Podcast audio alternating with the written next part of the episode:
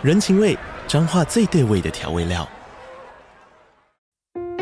人，你在这端，我在那端，各自忙碌又相互牵挂。情，街角的吵杂声传递温暖与思念。味，是从每一个转角飘出的乡愁。这里是彰化县政府 Pocket 节目《彰化早咖》，我是主持人内克。从彰化大小事各具特色到旅游攻略，透过轻松有趣的访谈，带着大家走进最在地的早咖。准备好了吗？彰化的故事，我们说给你听。以上为彰化县政府广告。大家好，欢迎大家收听《失婚妇女臭嗨嗨》，我是美乐妮，没了你我臭嗨嗨。每年呐、内政部统计的离婚人口数都在节节攀升，而且去年二零二一年看到好多明星离婚，更是吓死人。其实也还好啦，很正常。明星离婚跟一般人有什么不一样呢？荧光目前看起来是金童玉女、公主王子的结合，比起一般人，不是更应该幸福美满吗？今天失婚妇女圈还来了一位大明星，是失婚学姐，要直接来跟大家聊聊。聊艺人幕后的生活是长怎么样子，也想要来跟大家聊聊公众人物在面对离婚的时候会遇到怎么样子的难处。我们掌声鼓励欢迎何宇文。嗨，美乐你好，大家好，我是何宇文。Hello，Hello，宇文，宇文，我刚刚我说你是离婚学姐，因为你好像离婚的时间比我早一些。其实我是二零二零年，嗯、现在是二零二二了嘛？对，像二零二二。对，然后二零二零的应该就是这个时候离婚。一、oh, 月年初，那你真的是学姐，稍早我一点，我大概是春天哦，oh, 但我春天被发现，而且离婚前你会谈吗？会谈一阵子吧，对，耗很久，耗很久，耗很久。我们二零一九年的时候，其实，在二零一九年下半年就有，其实，在分居的状态，嗯，对，但我都没有跟媒体讲。我运气很好，是我们同一栋楼，刚好楼下。就是有一个人搬走，我都没有讲，所以他们一直以为我们住一起，是因为我们同一栋楼里面，就是嗯，就是刚好有一个住户搬走，因为那时候已经在谈离婚了，嗯，那就是这个谈一谈，你知道现在大家小家庭，家里就三十平嘛，嗯，相看两不顺眼这样子，然后又越来越冷漠，我觉得气氛不好，嗯，然后有一天就看到楼下有纸箱，你看你是不是有如神助？我就想说，这是一个赛。然后我想说，该不会是楼下邻居要搬走了吧？他就说他要搬走，我就马上打电话给屋主说，我把楼下租下来，家里不够大啊。我就说东西太多，家里不够大，妈妈偶尔要过来，我就把楼下租下来。所以我们就我就住在同一栋楼的楼下，嗯，看起来还是同进同出。那可能每天生活都一样地方，然后睡觉的时候我就下楼。哦，所以是你下楼住，因为房子是他的。哦，对对对，没有，孩子会下楼啦，就是孩子会上下，他只是上个楼。下个楼，孩子也会上下跑啦。嗯、但是我这个东西就蛮理性跟尊重的，因为孩子也不是我前夫的，是我前公公的嘛。你说房子还是孩子？不不，房房子是我的。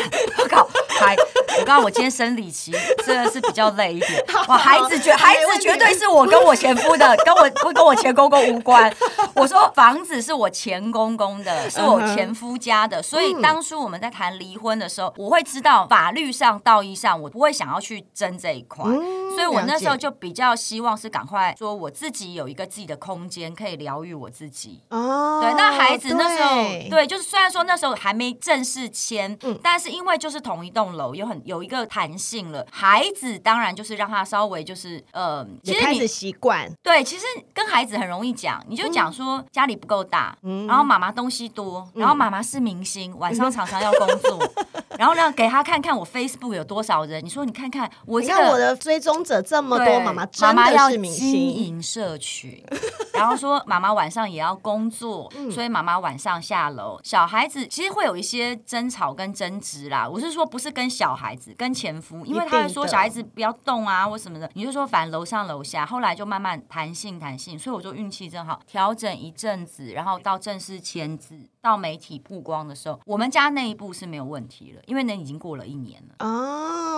哦，这真的是很 lucky 耶，嗯、总比你们还在搬的时候就被发现说，哎，何宇文搬出爱巢，希望没有人就会这样写，婚姻感情生变这样、嗯、等。等，对对，嗯、就是说至少我事情曝光的时候，嗯哼，不是在撕裂当下，所以就比较没有、哦、对你的伤害就不会那么的大。我不在乎对我的伤害，因为反正媒体本来就乱下标，嗯、网友本来就乱评论，伤、嗯、害都已经蛮多的。我出道很久，我可以承担。我是不要给我小孩伤害，嗯、还有我不想给我前夫添麻烦。因为他不再是何宇文的先生了，就这两点，然后给两家人添麻烦。因为那时候我妈年纪大，身体不好，在医院。嗯，那当然说你，我刚刚讲前公公、前婆婆、前家族的事情，我都觉得哎，不要提到，最好就是两个人跟孩子。那我就决定，就是我站出来。哎，有有很多人莫名其妙，我站出来也要被骂。我就是想要保护他们才站出来，要不然废话，我干嘛讲那么多？我也不想讲啊，因为我是公众人物，他们不是嘛，所以我就是觉得总是要有人出来打。挡着先，对啊，所以什么事情就我出来讲，我跟我前夫讲好的就是这样。哦，所以你们对于面对媒体的分工，其实是有先说好，就是都你来了，都我讲，嗯，讲越多被骂越多，真倒霉。然后女人都为难女人，然后男人也在骂过于现代的女人，但 I don't care 了，I don't really care，真的，反正婚离了就好。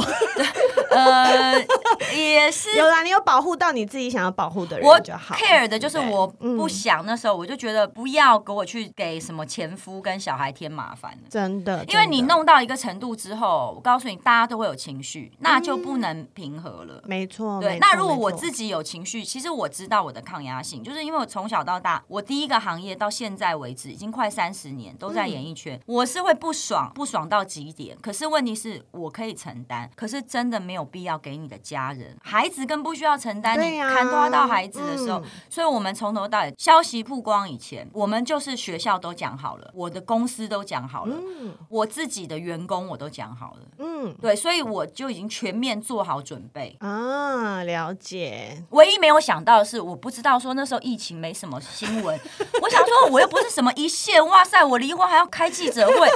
哎，我是被迫开记者会的，又不是我想开的。我想说。说奇怪，现在是没什么新。我们本来觉得没什么事，就现在被发现，嗯哼，还蛮好的，就是平淡就过了。哎，没想到那时候记者后来跟我说，是因为这阵子疫情没什么新闻，就很多媒体开始追着我。那因为我其实这个人就是话多、直率、真实，反正人家问你就讲，对，没什么好不讲的。对对对，但我觉得有好也有坏，因为一方面我认为没有什么好隐藏的，那就讲。那可是当然，嗯，我也会觉得多讲的时候就会有一些多一些风险。嗯、但是那时候我决定承担，还有一个最大的原因就是我刚刚第一个说，我单越多，别人就会骚扰我的家人越少。嗯、还有第二个是我认为现代女性应该要说出来自己的感觉。没错，没错，嗯、没错。所以宇文已经谈到了一些身为艺人在。面对离婚的时候，跟我们一般平凡女子遭受到的压力，真的是完全不同等级的。但其实你是，嗯、比如说，假设你认为你是个素人吧，嗯、但是可是你也是小有名气嘛，还很 popular，对不对？啊、在自己的 podcast 频道，对不对？一点点喽。对，而且会越来越发酵。嗯、然后，所以我的意思是说，不管你是一般人还是国际巨星，你谈离婚的时候也经历过，因为真的法律程序走很久啊，很烦。我那时候我们。是私下写 email 上到，我也是私下写，我们就呃搞了九个月，我也是，啊、所以大家懂吗？离婚真的不简单，不简单的好吗？我们都，而且我们都是私下协议哦，啊、就搞八九个月，因为我告诉你，不是我们不想赶快解决，是律师很忙，律师又很贵，来来回回真的就是很久，拖很久。然后有时候律师叫你不能私聊哦，对，对他叫你不能私聊，但你跟他。住在同一个屋檐下，躺同一张床哦。然后你没有，我没有躺了，我很久就没躺了。所以我后来说，我是不是运气很好？我看到我们家楼下那个邻居的纸箱的时候，我就想说。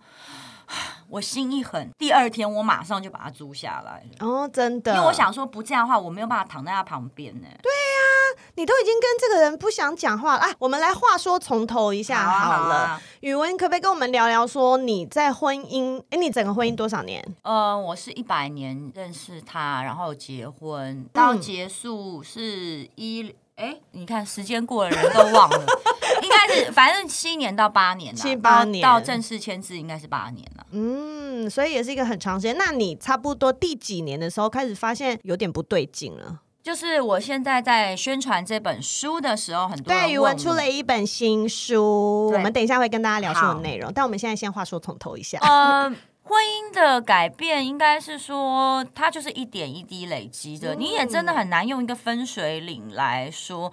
不过可能很确切的，应该在婚姻结束的前两年吧。刚好我的原生家庭有一些变化，就是那一年我父亲过世了。过世的同一年底，我母亲呃生了一个重病，然后可是跟生命也有很大的生死交关的时候，所以那一年同时大女儿刚上课，嗯，然后你知道小孩子刚。上幼稚园一天到晚也在生病，而且会有一些分离焦虑，还是对，就是那时候比较常发生的状况是，我妈妈在医院，嗯、我小孩子常去儿科诊所，大女儿刚上小班，常常就是群体感染，嗯、你知道，他免疫力养成，没错没错，他们心身体里面正在长很多很多的抗抗体，对。然后老二一岁，嗯、反正姐姐生什么病就回来感染给妹妹，然后你就照顾他们，全家生病，全家生病，妈妈生病对，然后妈妈的妈妈还在医院。然后妈妈的爸爸挂了，我靠！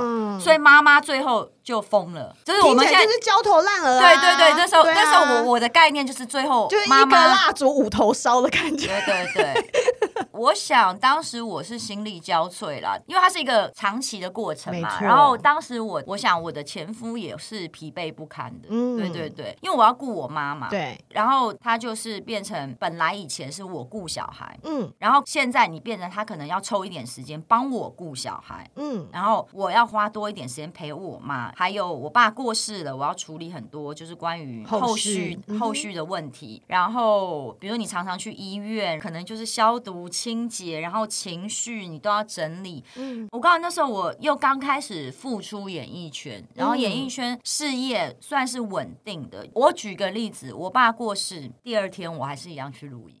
都是这样子的，那那种巨大的变动的里面，你还要强颜欢笑，然后其实我觉得我的神经系统都变得很脆弱了。那那时候婚姻，我就觉得好像在这种状态下，你很需要另一半个人的支持，对，跟安慰。我再讲一次哦，我没有每天要另一半嘘寒问暖、送花、鲜花跟礼物。当然，如果你常常送，我是会很爽。但我说的是，在你巨大的低潮的时候，你希望另一半用。双手支撑住你，因为你们是未来如果可以共度一生的伴侣。对，那我当时就因为父亲的过世，跟我母亲在医院，嗯、我就一直想说，那现在这样，如果有一天我死的时候，我生病的时候，谁会在旁边陪着我？嗯哼，然后这么冷漠的他吗？嗯，他怎么支撑着我？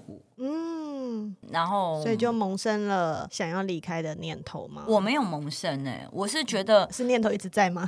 念头一直在，我没有，我念头应该是说，我那时候一开始，嗯、最早一开始，我回想画面，就我常坐在我们家阳台，就小孩子睡了，他睡了之后。嗯我就坐在阳台，然后就会一直看，我就很像那个后来有个电影叫金智英吗？还是什么？我知道。我刚我刚开始看以前的照片，嗯，然后我看着看着，然后我会开始转到海岛的照片，因为我以前很喜欢去海岛国家做瑜伽，会拿一杯酒在旁边，一定要妈妈晚上一定要一杯酒，一定要或是一瓶。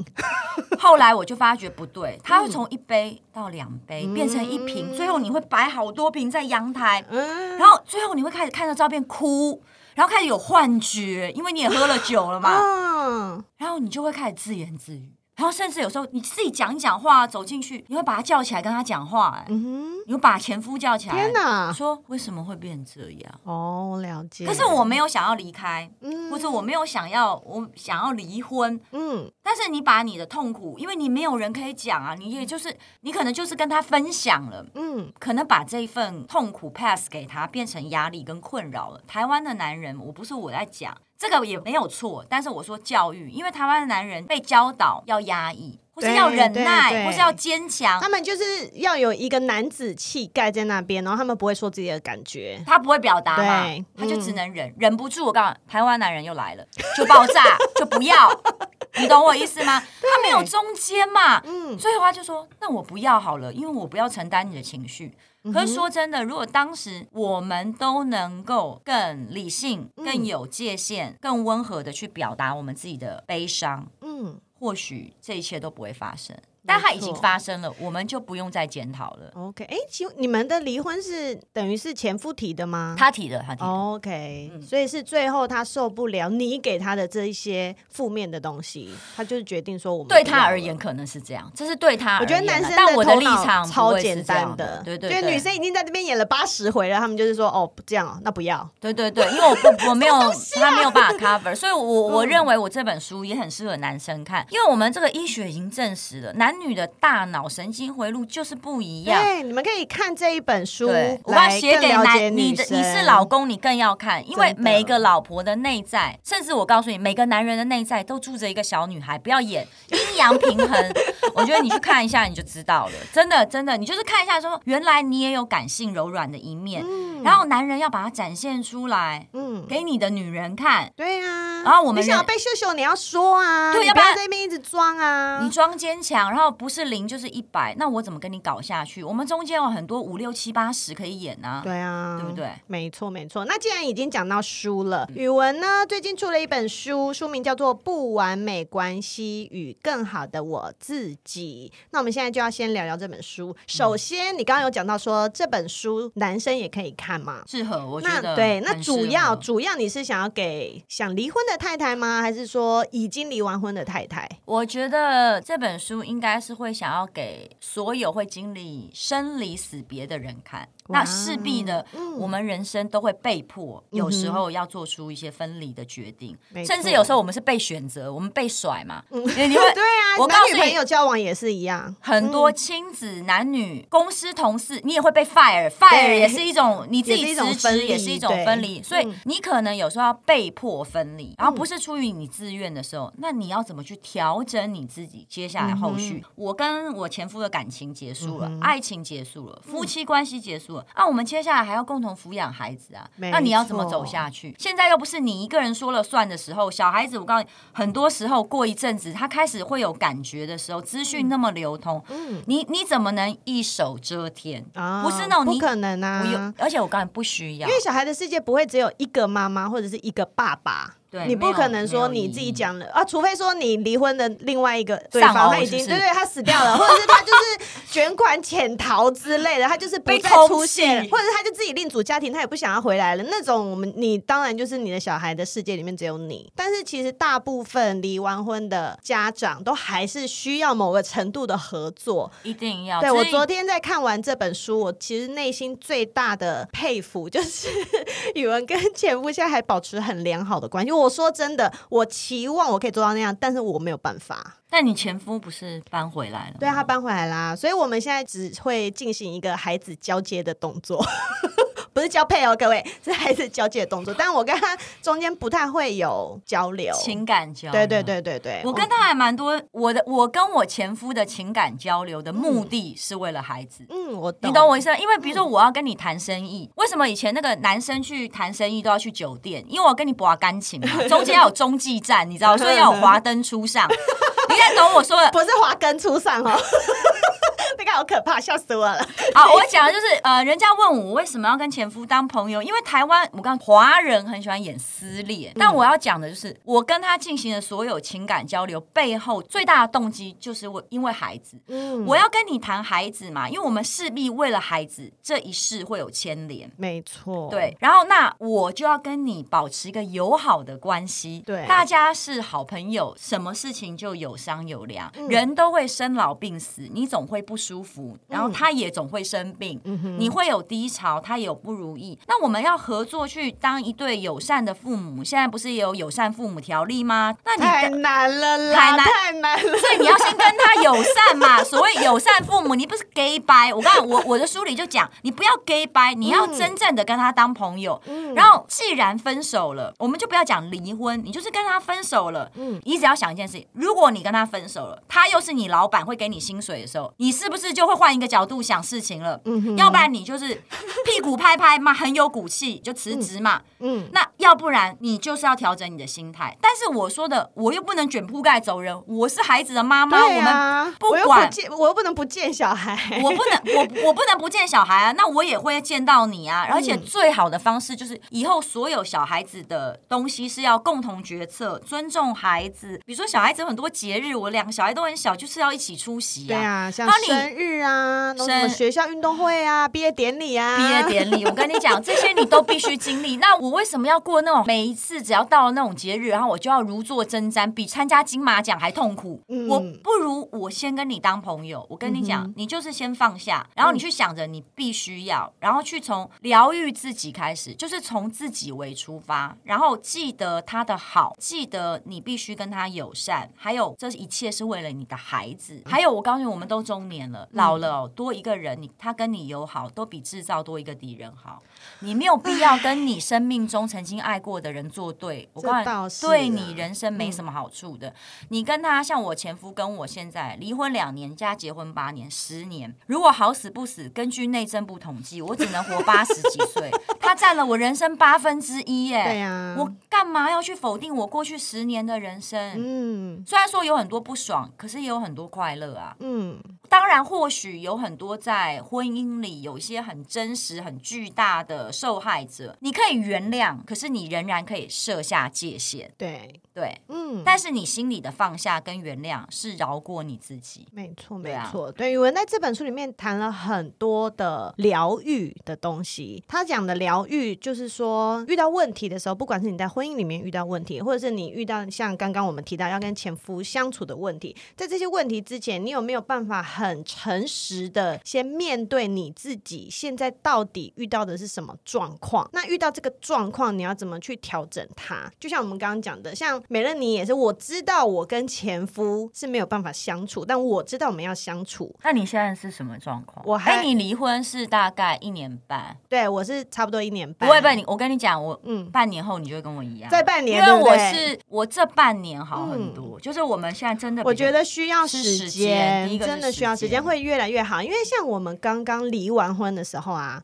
我光是看到他传简讯来，我整个就是头皮发麻，然后眼睛一直往上掉，翻白眼翻不停。但是其实，哎，过了差不多一年，我看到他的讯息已经 OK 了。我觉得这全部都是要靠时间，然后你要给你自己时间，你不要想说马上就好。但是那是我们的目标，我们往那一个可以和平共处的目标慢慢去迈进，会对自己也好，对小孩也好，maybe 对他也好，whatever。我现在管他的。我我觉得，如果你不确定时间点的时候，我也建议你们可以去找一些心理咨商师，因为有一些重大伤害，嗯。它有一个时间表，嗯，就比如说，我记得我以前看过一本书，它就讲空难或巨大车祸、嗯、那种连环车祸，你就是说真实发生，你经历过一个巨大的，比如说像那种恐怖攻击啊或什么，嗯、它有一个时间表的。像离婚丧偶这种也是算很重大低潮的时候，算呐、啊，这种算呐、啊，对。所以我我就说，那你这个你就是看看你自己的平均值。那这本书里面我有特别讲到，像我也是蛮强迫症的人，嗯，我其实。是很要求自己。嗯以前我会想办法赶快好起来，这个赶快里面有强迫、有控制，其实它反而会减缓你疗愈的速度。嗯，有时候就是要 let it go，然后不是那个有道家有讲那个随遇而安。嗯，就是你有时候要照着这个生命的河流去走。嗯，只要你不要慢到已经淤泥了。有时候流的很慢嘛，啊，你就是生命流慢一点嘛，嗯、那也不不会怎么样啊。只要不要堵塞，不要淤积。你有时候太湍急的时候，会变成那个啊海啸啊，或者什么巨浪啊，嗯、那反而对你的生命也不好。这样你就是顺着它，顺着它。如果你现在还没有办法过那个坎，你就不用急着过。嗯，我里面有特别写到这件事情，嗯、就是怎么去分辨这些东西。嗯，而且你还有提出很多方法，像你就说你自己有花很多时间在看智商心理师，对，然后你有做瑜伽，做瑜伽，对，我觉得一样啊，就是太太们，如果你现在你的人生里面正经历，可能就是离婚或者是其他的东西，你就是要找一些他的分离。对对对对对对对，你找一些这种事情去让你自己好一点，然后去真正知道说你现在难过的点到底是什么。比如说离婚好了，你难过的点是你从小幻想的婚姻不美满了，还是说你难过的点是你不想跟这个人在一起了，还是你的点是你好想离开，但是大家说不行或不敢，对，或者是你不敢，你先去理解你没有办法让你开心起来的那个点是什么，而且还有可能你去波斯抽检之后，嗯、你可能会发觉一件事，就是它可能不止一个点，对，有五六七八个点，因为想要离婚没有那么简单嘛，它、嗯、一定不会只是一个原因而已啊，它、嗯、一定是好多好多原因嘛。我记得我以前在报章杂志上面。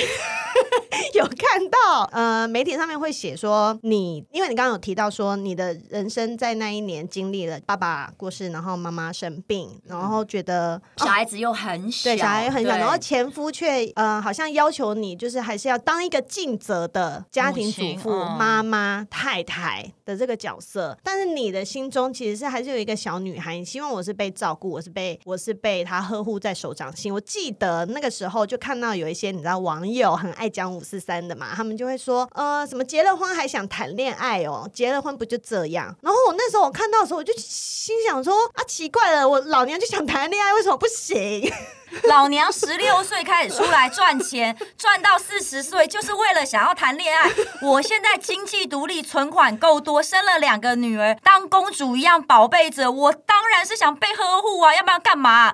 我我我不能讲实，哦，不能太凶。这 podcast 可以讲，可以，没有你要骂脏话都可以。不是，我不是我在讲说家里有保姆啊啊，你小孩子在家里，你出去看，然后我们我们去享受一下两人时光，为什么不行？而且这为什么就不是好妈？妈了，这为什么就是只想谈恋爱的老女人？是有多老？你才多老嘞？你活在清朝吗？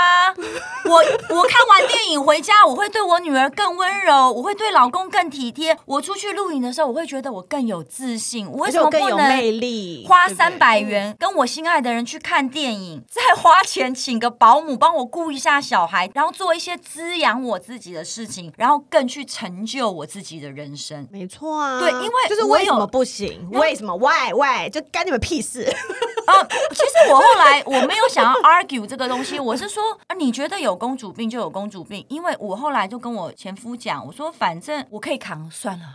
我说因为我就希望我两个女儿以后是真正的公主，而且是坚强勇敢的公主。为什么？我跟你讲，你看到的公主，我们大家去看到那些台面上的公主，嗯，她们不是只有穿着名牌，比如说凯特王妃，我们去看，她不是只有举止优雅，穿着名牌。她做了很多社，没有，他需要上很多课，他要做很多社交，要研读很多书籍，嗯、甚至他们的讲话都要经过训练。所以我，我我觉得，如果你说这个人有公主病的时候，你要想想看，就是公主的养成是需要很多条件的。嗯，我不是什么社交名媛或是豪门贵妇，嗯、我所有的可以成为公主的条件，都是我从小自己努力得来。然后，我希望我训练我的小孩也是这样子。嗯。不能说典范，就是说我自己要活出我自己的人生。嗯、我希望我的孩子被当公主般的尊重者。嗯、你的孩子不论是儿子或是女儿，你希望他在一段关系中忍耐吗？如果他发觉，不要说在婚姻，如果谈恋爱的时候他觉得不快乐，那你希望他什么时候走？赶快走啊！啊就是立马现在。对，对啊，right here, right now 啊！你都不希望他忍，在学校被同学欺负了，你都要冲到学校去找人家理论了。那你为什么要？忍耐，你要做什么样的典范，什么样的示范给你的孩子？所以我就说了，如果大家觉得我是公主，没关系啊，那就证明我的孩子以后也可以当公主。嗯，但是起码他们会是一个敢表达自己、跟成就自己、跟活出自己的公主。没错，Bravo，非常。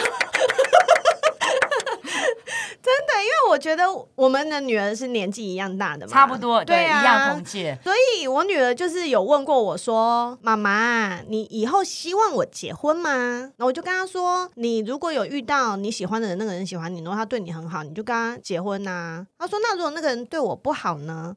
我说我就揍死他啊！然后你就马上跟他离婚呐、啊！我说这有什么好问的？而且我告诉你，你能帮他揍多久？这就是重点。为什么你要？我觉得现代不论男性跟女性，嗯、你要开始懂得表达自己的原因，嗯、是因为你帮他做了一个示范，你不能永远保护他，然后让他在你的保护伞底下。我告诉你，揍也不能解决问题，骂也不能解决问题，因为你是在刚刚是在开玩笑的嘛，是说你怎么去温和，但是很勇敢、真实的表达自己，在合适的时间点跟对方拉出一个安全的界限，说我不要这样子，对，然后我真的不快乐，嗯然后我不能够呼吸或忍受在这样子的关系里面，那你的孩子会慢慢看到，还有关系可以修补。我讲一件事情，就是那个时候疫情的时候，嗯，我给我女儿做了一个事情，就是因为在家太无聊，你小孩子们一直叫你网购，有啊，哦，一直买啊，一直送来啊，演艺圈全面停工，我三个月没赚钱，然后 然后花的钱又比平常多，对，然后呢，我那时候就一直想，我女儿一直叫我宅配跟网购玩具给她的时候，我现在忍不住了，我想我一定要做个良好的示范，我就拿出阿富汗那时候，你知道那一阵子阿富汗的事情吗？嗯哼，反正我就给她看了很多那个飞机。很多人要抢着上那个飞机，我就给他们做了这个，我就说，请你们看一看，就像小孩子不吃饭，你就给他看那个饥饿什么的。非洲难民没有饭吃。那我现在给他，我就给他看那个阿富汗的时候，我说你们这样，我说你知道这世界上有一些人现在是家都被炸烂了。嗯，然后我跟他讲这个事情的时候，他就说为什么？我说两个国家在打仗啊。假设我们就这样简单讲，为什么要打仗？我说就吵架啦。我说吵不过就用打的啦。我说你跟你妹不都这样吗？然后他就说：“哦，他说，可是你跟爸爸吵架都会和好哦。”啊，他说他们没有和好吗？还要打架？你知道我听到那话的时候，其实我眼眶就湿了，嗯、因为我觉得原来过了这一两年，在我的小孩眼里，嗯、我跟他爸爸是和好的，是很好的。他就说：“可是你跟爸爸吵架，你都有和好啊，而且你都变正常喽。嗯” 其实小孩都看在眼里，他们会感受。所以你知道吗？人生不怕分离，重要的。是你要怎么去把分离之后的生活再过好，而且没有假装坚强。我这本书里面有讲一个事情，是我认为就是如何的展现脆弱，然后在你的孩子跟大众面前是现在人要学习的课题。你里面有讲到说，很多人他们会说，我为了孩子，我不能离婚，我要把小孩放在第一位，我要给他一个完整的家，那个才是最重要的事情。嗯，这个其实我在节目里面也常常跟很多太太讲，你为了那个小孩。但是你在哪里？你自己这个人在哪边？你为什么不把你自己放在第一位去想呢？就是语文的书里面也是同样的告诉大家这件事情，就是小孩他完全可以感受到妈妈的情绪，他可以感受到整个家庭。小孩子不是以前那个，我记得啊，不是小孩子会看到很多很奇怪的东西。我我不知道，因为我小孩子以前会指着天花板说：“妈妈，这个什么什么。”就是以前那种老一辈的时候，是小孩子无感无敌开到爆，就是比我们。因为他们那个那个脑袋那个洞还没关起来，天线还没关起来嘛？我说我也我没有讲什么玄学那些，我的意思是说，小孩子比我们感受力丰富一百倍，所以呢，我告诉你，你打开门回家那一刹那，你什么话都不要讲，他看你的脸，感觉你的气场哦，他就知道今天他要不要说话了，对，他就知道妈妈今天心情好 不好，爸爸今天有没有背诵，所以不用演，重点是你怎么表达是蛮重要的，你你怎么表达，告诉他你的情绪很重要，但是我。就说没有什么好演的，我告诉你，小孩子都知道。对，然后最要是他知道，他感觉到了，你又不跟他解释，他幼小的心灵因为感官很放大，他会一直扩大他这个恐惧跟想象，嗯、甚至他会认为那是他的错，他造成父母不开心哦，嗯、因为孩子没有得到你的解答跟解释啊，所以。其实我认为，父母分离不是孩子最大伤心的来源，而是父母没从来华人社会不去解释这一块。你不跟他讲为什么，他一旦知道为什么，他理解了，他就会哦，用他的年纪在不同的阶段一点一点的解释。对，因为像我女儿，甚至都会去跟她同学说：“我爸爸妈妈离婚哦，你们知道为什么吗？” 我说：“你说太多了。” 但是我会觉得 OK，就是他怎么说？为什么？啊，就说因为我爸爸都一直管我妈妈哦，他什么东西都要管我妈妈，很不开心。哎，那你知道一件事吗？其实事实上能说出来的事情，嗯，就是不恐怖的事情。因为以前我记得那个眷村最多那种老兵跟别的女人聊天，太太从家里拿菜刀追出来，那是不是好久以前的故事？什么了？就是但是学校只要有同学开始讲，你知道以前有眷村啦。不好意思，我的那个听众年龄层可能比较低一点。哦，所以我太老了，是不是？OK，sorry，差不多。就是有，你知道我有我有国中同学家里，你知道，因为以前有老兵很晚结婚那种，然后就娶了一个年轻的太太，然后太太跟人家怎么样，就不是爸爸去找太太算账，就是太太拿菜刀追着老公跑那个时候，然后你就发觉，如果你的小孩可以轻易讲出这些事情，他其实代表。这个事情在他心中就不是问题了，不是什么大事，对，因为如果他觉得是很大的事情，或者他觉得那是不能讲事情，他就不会说出来。对，然后他会觉得是羞耻的，嗯、或是恐惧的。这就是为什么很多家暴的案件，嗯，他们其实不是在第一次被发现，因为连小孩子都知道那个东西不能说。对，如果你让他学习去表达自己内在真正的问号。嗯，很多事情你就能在最快的时间发现。因为，因为我要再次强调，就是我昨天晚上很用功的把整本书都先看完了，好厉害哦！我觉得整本书从头到尾啊，你花了很多很多的篇幅都在讲自己这两个字，对不对？嗯、你要怎么认识自己，怎么跟自己对话，你怎么重？不是因为我不能写他，我管不了他了，你知道吗？不是，不是这个本来就是这样，你始终就是管不了别人啊。没错啊，你我告诉你，就是比如说网友千千百百。嗯、观众千千万万不同的人，青菜萝卜各有所好。那你永远改变不了别人，你唯一能改变的是你自己，嗯、而且你唯一能在乎的也只有你自己。嗯，那你可以从你自己开始改变，然后去蔓延到周围的人。这本书里面很少去提到过去的事情，对对对，没有没有意义了。检讨过去，你现在去想你们当初怎么离婚的，你应该现现在想过去的伤痛，可以用现在的修补去弥补。那为什么要弥补？我刚。解释过了嘛？因为你希望以后老了多一个人帮你送终嘛。是啊。我发生意外的时候，发生意外的时候，他可以出来挺一下嘛。勉为其难，只好让他做了的。对对对。然后我我自己会觉得，是说我我我我写这本书的比较大的目的，就是说太少人 care 修补这件事情。对。真的。然后修补是为了什么？放自己一马。因为你有说跟自己也是一种关系的相处，对不对？对对对对。有时候你一个人夜深人静，你就坐在那边想，跟好姐妹抱怨了。我刚刚我也抱怨过，一年两年，我觉得就够了。他们耳朵都麻了吧？受不了，因为在抱怨。我告诉你，你希望你四十岁，不管因为我是四十岁发生问题，差不多这个年纪。嗯，我就后来想，我如果活八十岁，我四十年都不要再谈恋爱，都不要再有社交生活，然后都不要再开心了吗？因为你骂人的时候脸就不讨喜呀，对啊，而且你所有呈现出来都是负面情绪，大家听久了，就是大家前面听都是在听交情，但是之后大家也就也，不会同情你 跟可怜你，对啊，就觉得你够了没？然后你的女性，你的女性费洛蒙都会消失哦，而且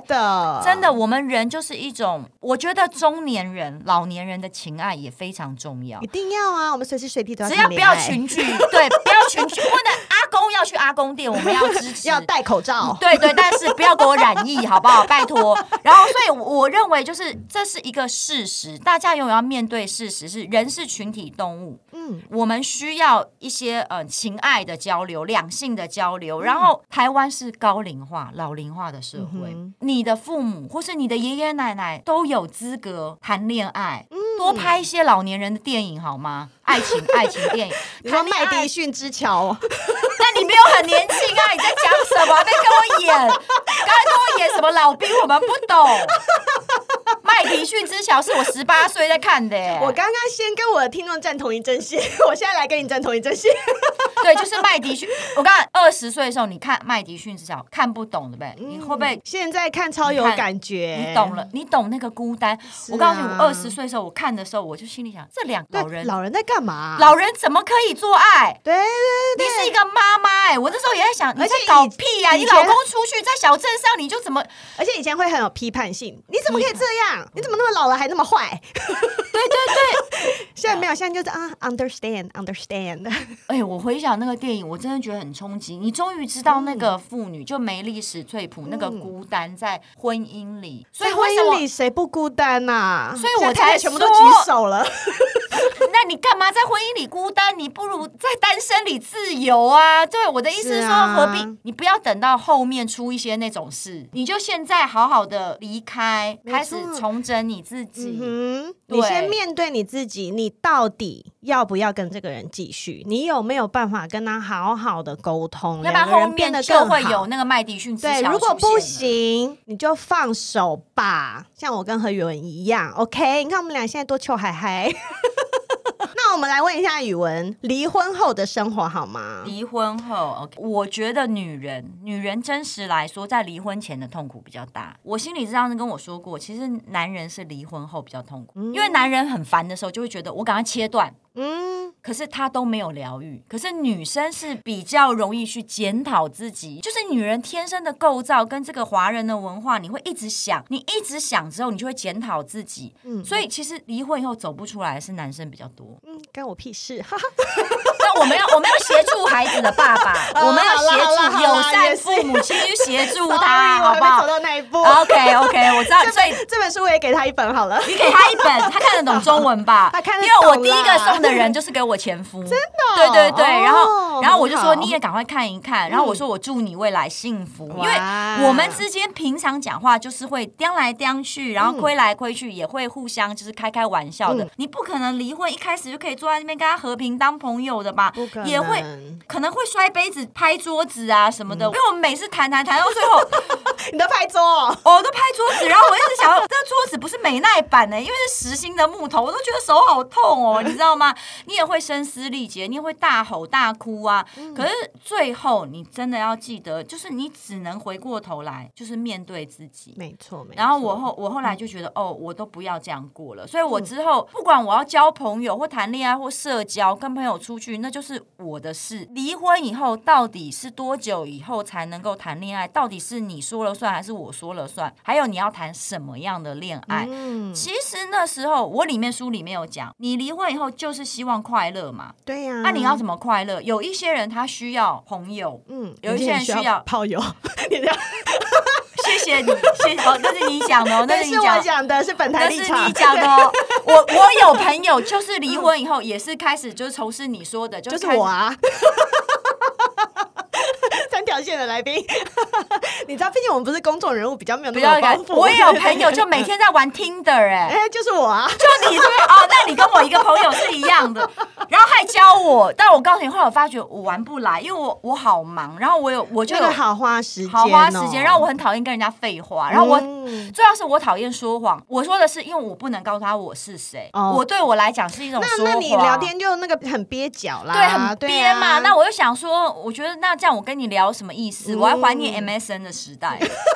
是不是是不是又开始觉得够老了？会讲 MSN？哎、欸，我跟前夫是在 MSN 上面认识的。MSN 不一样，对，但 MSN 是实体人嘛，对，对嘛？那我就说你在那个 Tinder 上面，我后来就觉得哦，我这个不适合约炮，哦，不，交友软体，不是，我不适合交友软体，嗯、不如我先交那些很爱交友软体的，像美乐妮啊，嗯、或者我其他的朋友，你们先去社交一圈，好好然后再帮我帮我介绍，哦，可以，可以，可以。我后来其实大概比较多的恋爱或交友生活是从以前的生活圈，嗯，所以跟媒体想的或是大家想象的其实不太一样，嗯，是因为我要比较安全可靠的交友环境，嗯，一定的，对。那我我觉得没有像媒体写的这么浪漫跟澎湃，我觉得大家你们想太多了。如果有可能，会叫我的前夫跟前男友都来跟你们解释一下，他们都觉得我是个现实鬼。对，没有 没有，我没有你们想象中那么公主病跟那么浪漫澎湃，好不好？啊，那都是假象，都是假象。对对对，我们媒体上面的东西，只要相信百分之二十就好了，好吗？你私讯我问我就好了。所以我要有什么条件？啊、哦，好棒哦！千万不要送我鲜花巧克力。我告诉你，我是那种不喜欢讲电话、不需要嘘寒问暖的人。我觉得台湾的媒体喜欢制造事件，事实上我们家没有那些撒狗血的事件，你不用特别帮我们下标去找出那些东西。我们跟一般的夫妻一样，就是谈不来会吵架。嗯，就像我说啊，吵不通的时候，就可能讨论分离嘛。对啊，分离之后你就想说，孩子要怎么解决，财产怎么解决，后面要怎么面对，就是一般的生活。所以这本书就只是在分享大家会经历过的事情，然后我们把它搬到台面上来讲。然后为什么要讲？因为我们知道，或许你跟我一样也在经历这样的事情，然后我们以后的孩子也可能会经历。然后我们怎么，我们怎么活出更好的自己，做一个示范，让他们知道可人可以分离，然后也可以和好，然后也会有更多不一样的人生。真的，所以从今天我们跟宇文谈的啊，大家就真的可以了解，刚刚语文说，明星就也是平凡人。你面对离婚的时候，你遇到困境，你跟我跟一般人跟大明星其实都是一样的。当你觉得你很痛苦的时候，请你记得你不孤单，你可以找到方法让自己快乐。那语文今天也给我们很棒的观点，就是书中一直强调婚姻这一段，虽然它是一个我们现在看来是不完美的关系，但是其实反而让让你更了解自己，然后你去学习面对自己，跟自己相处。离婚对于我们来说，其实就是受伤嘛。那你受伤了以后，你就去面对它，你去好好的疗伤，你不用假装没事，不用假装故作坚强。你就尽可能的让自己被帮助，